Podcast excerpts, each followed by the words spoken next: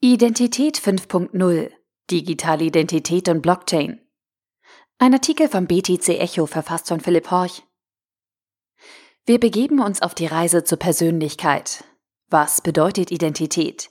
Wie kommt man von der analogen zur digitalen Identität?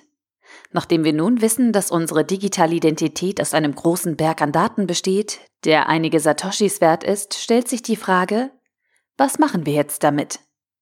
Heute Identität 5.0. Digitale Identität und Blockchain. Die zentrale Verwaltung von Geld ist ein Faktor, der in den Lagern der Krypto-Community immer wieder kritisiert wird. Banken haben ebenso wie Regierungen Vormachtstellungen. Sie bestimmen zum großen Teil, wie viel und welches Geld im Umlauf ist. Mit seinem Vorschlag, ein digitales, dezentrales Peer-to-Peer-Geldsystem zu schaffen, kreierte der sagenumwobene Satoshi Nakamoto eine Alternative. Bitcoin. Die Blockchain-Technologie, die hinter dieser revolutionären Währung liegt, birgt noch mehr disruptives Potenzial als die Währung selbst. Neben typischen Feldern wie dem Finanz- oder Wahlsystem rückt hier vor allem ein Aspekt immer weiter in die Mitte der Betrachtung, die digitale Identität. Vor allem in Gebieten, die oft als soziale Brennpunkte bezeichnet werden, kann die Blockchain helfen.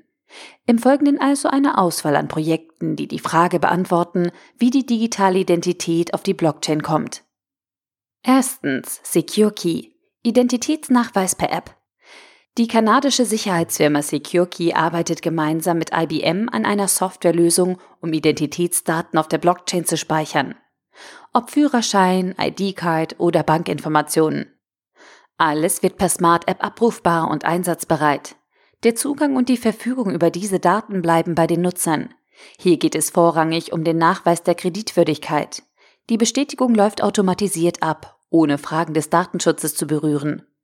Denn die Blockchain ist sowohl dezentral als auch transparent. Zweitens, Moldawien. Blockchain gegen Menschenhandel. Einen humanitären Ansatz verfolgt die Republik Moldau. Das Land, besser bekannt unter dem Namen Moldawien, hat nicht nur mit einer großen Armut zu kämpfen. Auch gegen den Menschenhandel muss das Land vorgehen. Eine hohe Korruption gepaart mit Geldmangel verführt einige dazu, gegen eine Handvoll Euro Menschenleben zu verkaufen. Der Schmuggel über die Grenze fällt dann vergleichsweise leicht. Falls jemand nach der Identität der geschmuggelten Personen fragen sollte, wird die Frage mit Bestechung beantwortet. Um dem entgegenzutreten, arbeitet die Regierung an einer Blockchain-Lösung. Durch die fälschungssichere und dezentrale Verwaltung von Identitätsdaten soll der Menschenhandel somit unterbunden werden. Außerdem denkt man darüber nach, Identitätsdaten wie den Fingerabdruck oder einen Scan der Iris zu sammeln, um sie bei Kontrollen abrufen zu können. Drittens. Jordanien. Identitätsnachweis für Geflüchtete. Das Flüchtlingscamp Asrak bietet etwa 35.000 Flüchtlingen in Jordanien eine Unterkunft. Die interne Verwaltung arbeitet auch hier mit Identitätsdaten. An der Kasse im Supermarkt steht etwa ein Iris-Scanner, der die Identitätsdaten mit denen auf der Blockchain abgleicht.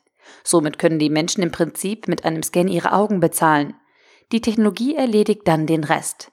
Alle Flüchtlinge im Camp haben ein Konto auf der Blockchain. Nach dem Scan wird das Konto überprüft und die Zahlung im besten Fall genehmigt. Ohne Bank und ohne Regierung. Der Artikel wurde gesprochen von Priya, Vorleserin bei Narando.